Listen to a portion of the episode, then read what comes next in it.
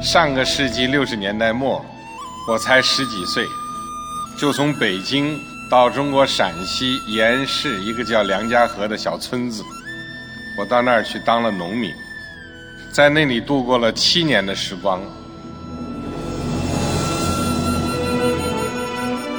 讲述习近平总书记在梁家河的知青生活，追寻人民领袖的初心，记录梁家河几十年翻天覆地的巨大变化，激发砥砺前行的信心。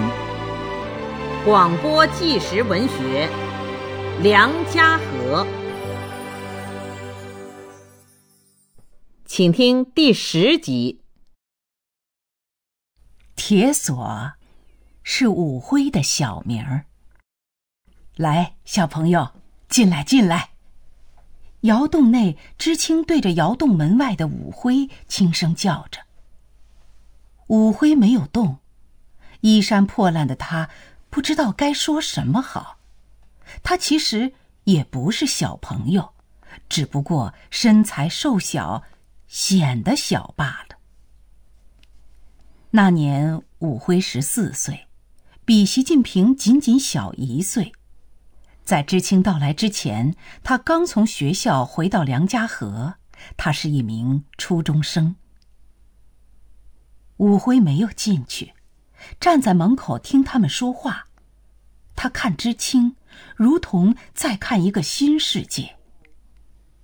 那时正是寒冬腊月，天气很冷。但知青们不会烧炕，窑洞内冷得如同冰窖。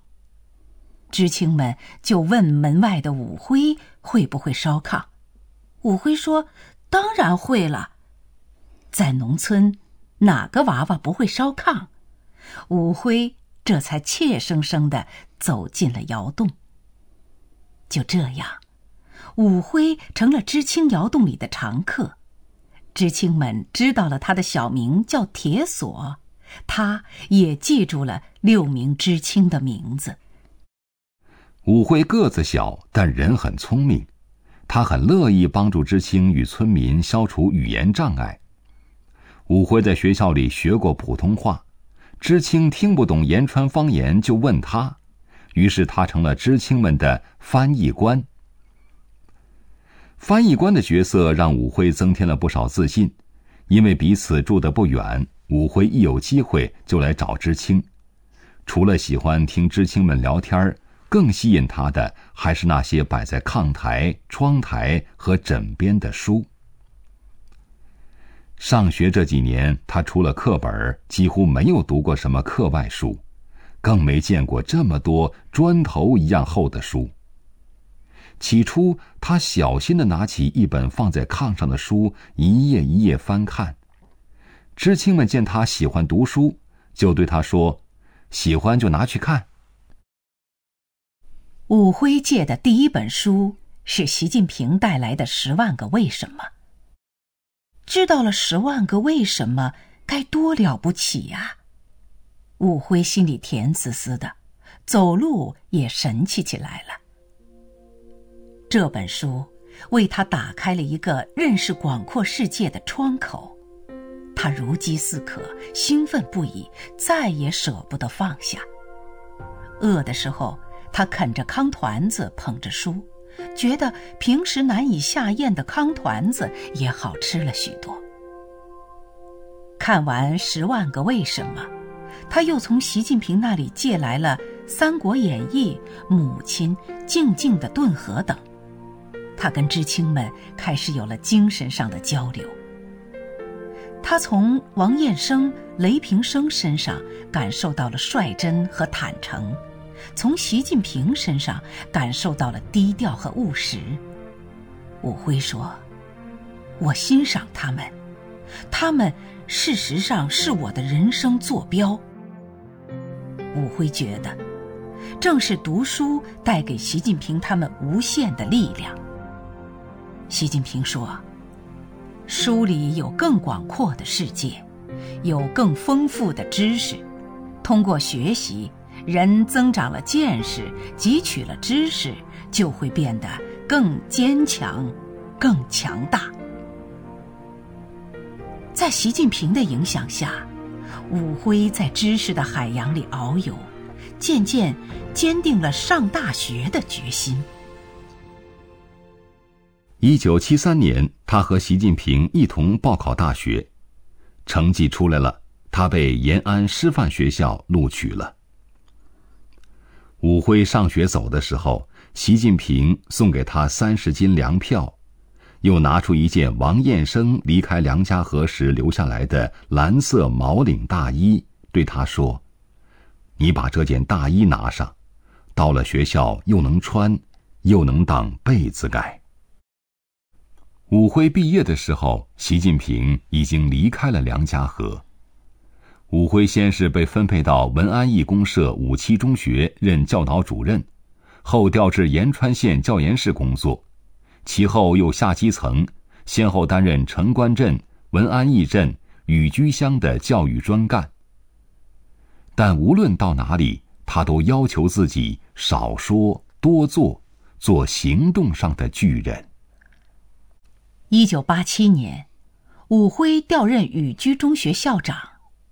他没想到，雨居中学跟自己想象的完全两样。教室的门窗破破烂烂，在风中发出吱吱呀呀的声响。校园里堆着垃圾，长着荒草，砖头碎石散落一地。武辉明白了，这是老师。人心散了，信心没了，这是家长对学校失望了。新官上任三把火，武辉第一把火烧在整顿学校秩序上，他制定了严格的纪律，自己带头执行，学校门口、操场、课堂都是他的监督岗。他站在校门口。看哪个老师迟到，哪个学生早退。他站在操场上，看哪个班级喊声洪亮，哪个队列步伐整齐。他站在教室里，看哪个老师讲课精彩，哪个学生举手积极。他站在全校师生大会的主席台上，表彰先进，奖励优秀，批评落后，惩罚违纪。不到一个月，师生能按时出早操了，早读有朗朗读书声了，课堂活跃起来了，自习安静下来了，学生放学有队形了，教师上课有精神了，雨居中学终于有了学校的样子。雨居中学变了，里里外外都变了，人们说。雨居中学能走在全县乡镇中学前列，武辉不容易。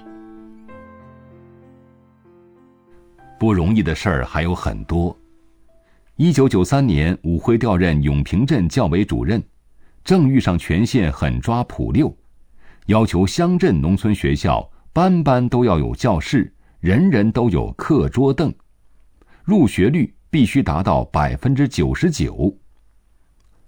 武辉对永平村支部书记、村主任说：“可以吸引社会力量加入，改善学校的办学条件。”村支部书记、村主任一听，武辉说的对，就与延长石油公司结成共建单位，很快建起一座五层教学楼，永平村一步迈过了普六关。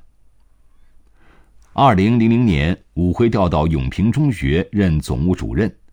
四年里，他与校领导一起搞规划、跑项目、找资金，又当协调，又当监工，人不歇脚，脚不停步。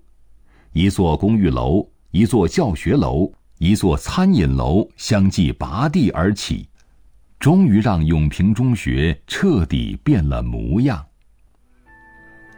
二零一四年，武辉退休了。临走之前，他独自来到校园里，东走走，西望望，舍不得离去。人的一生应该这样度过。回首往事，他不会因为虚度年华而悔恨，也不会因为碌碌无为而羞愧。武辉想，他没有辜负生命的意义。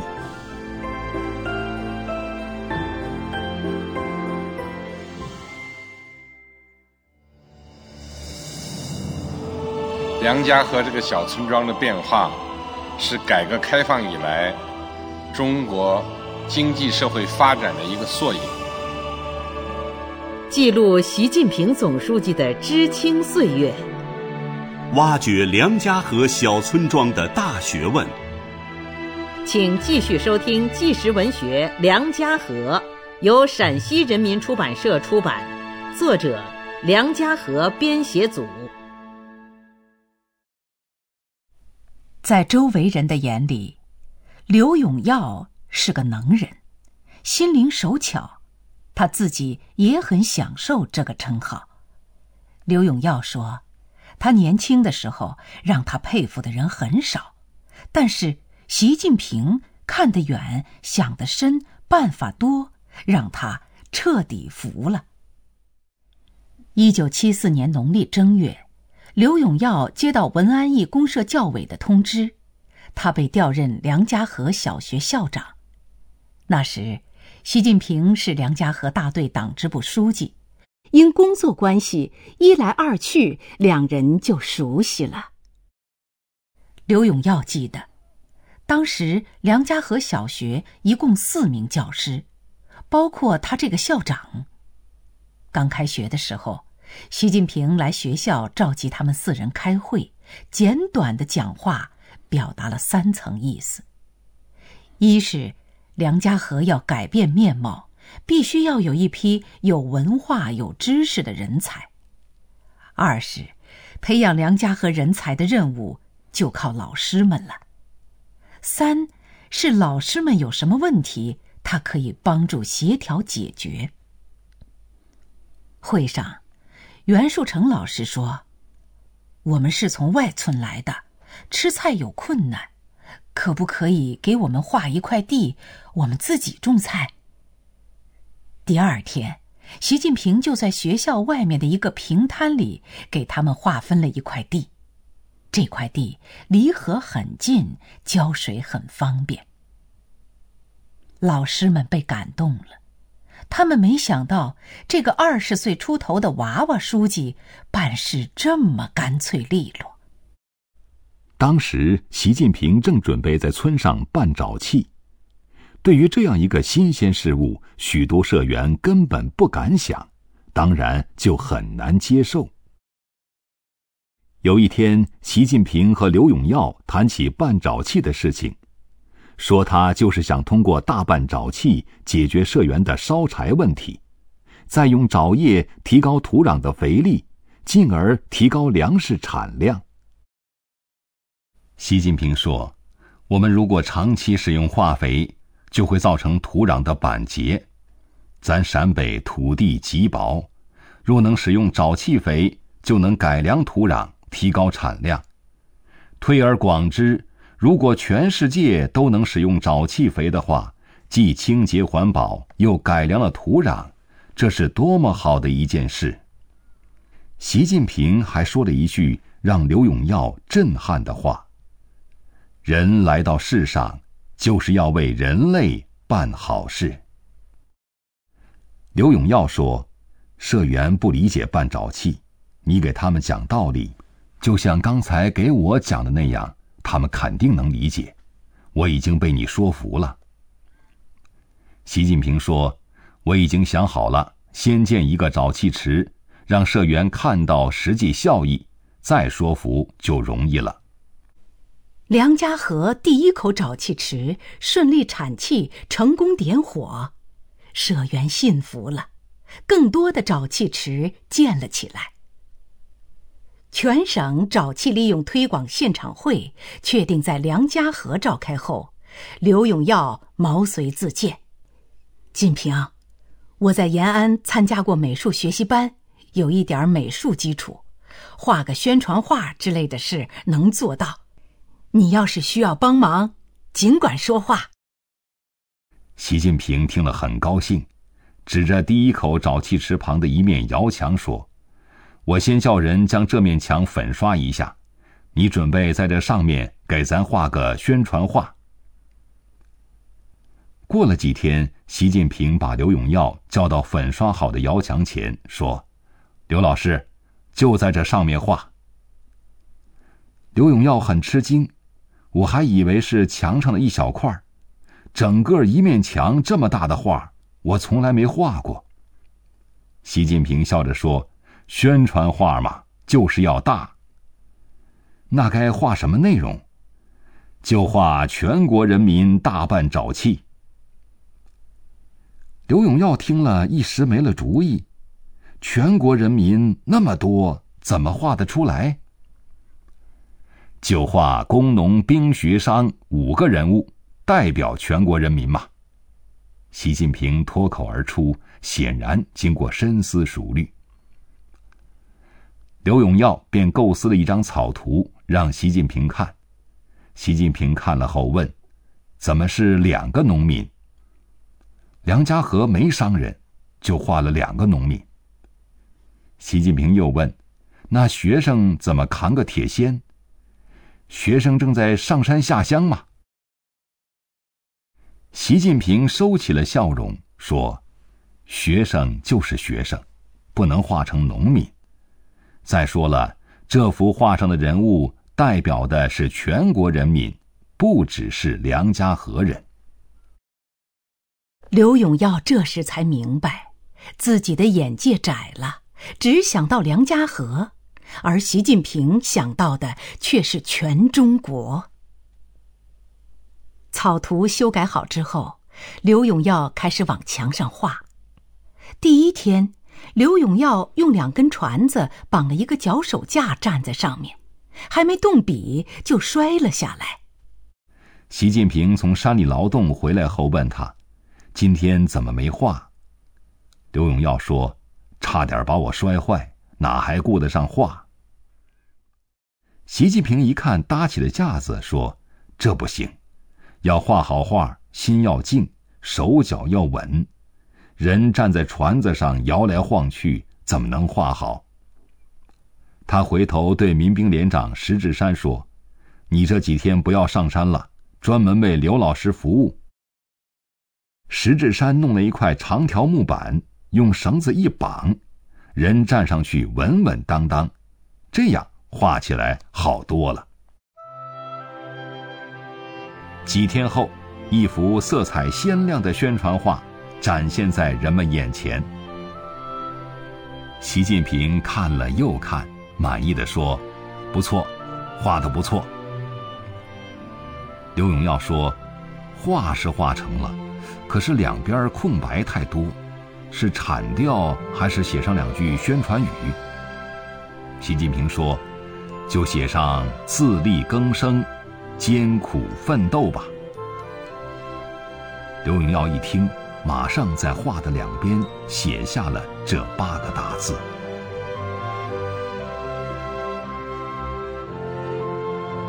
一九九三年，习近平回到梁家河，村上的人打电话告诉了刘永耀。刘永耀连忙从县城赶到梁家河，正好在半沼气宣传画旁边，与习近平相遇了。习近平指着墙上的画，笑着对刘永耀说：“你看，当年画的半沼气宣传画都快成壁画了。”大家哈哈大笑。随后，他俩就在这幅具有特别意义的宣传画前合影留念。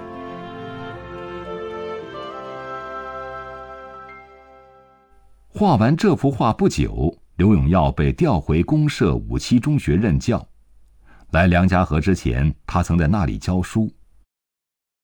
有一天，刘永耀正在上课，梁家河大队民兵连长石志山骑着自行车急匆匆来到学校接他，说是村里正在打坝，柴油机坏了，请他去修理。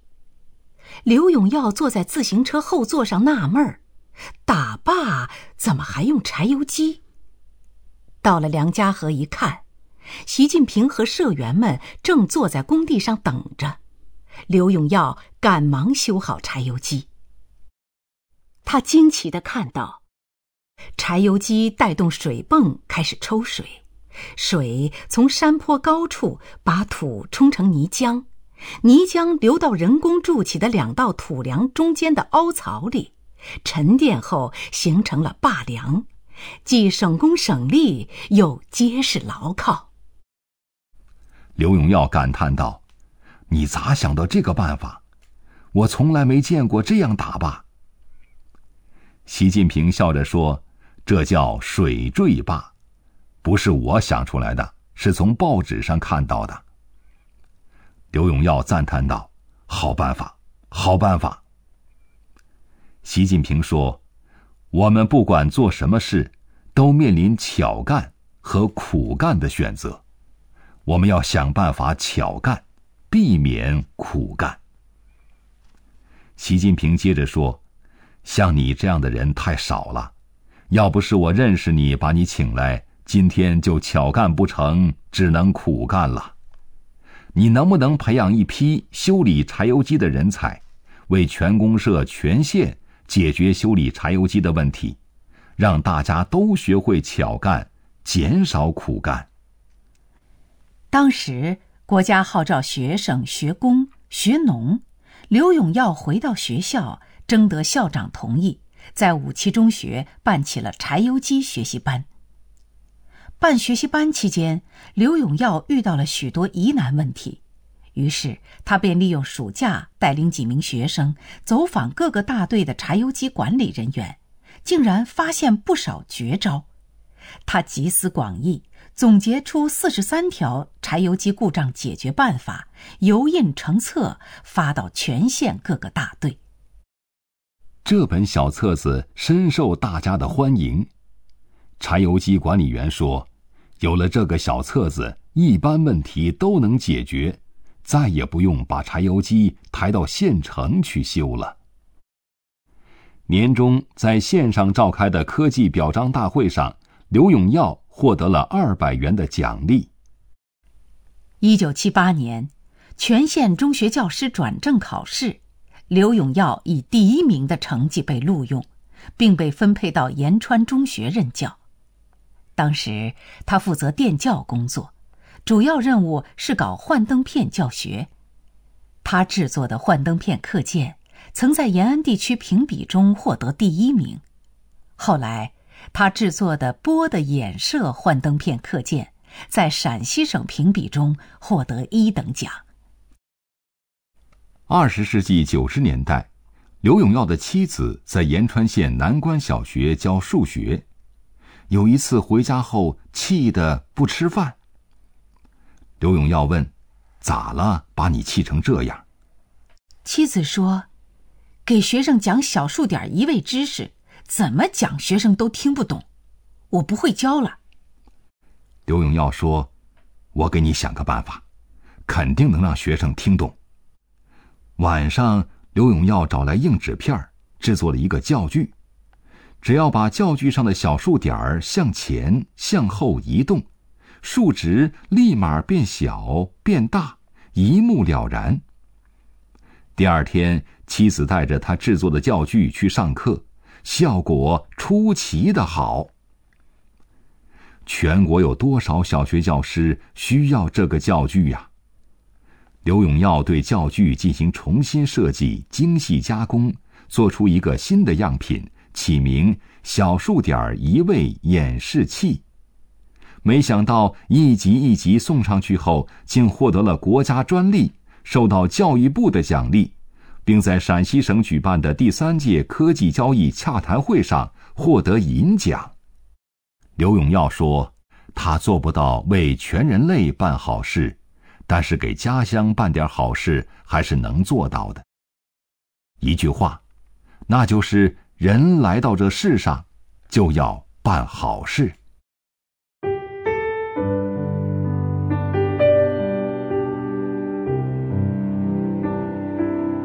广播纪实文学《梁家河》，由中央广播电视总台出品，演播：苏阳。黎春。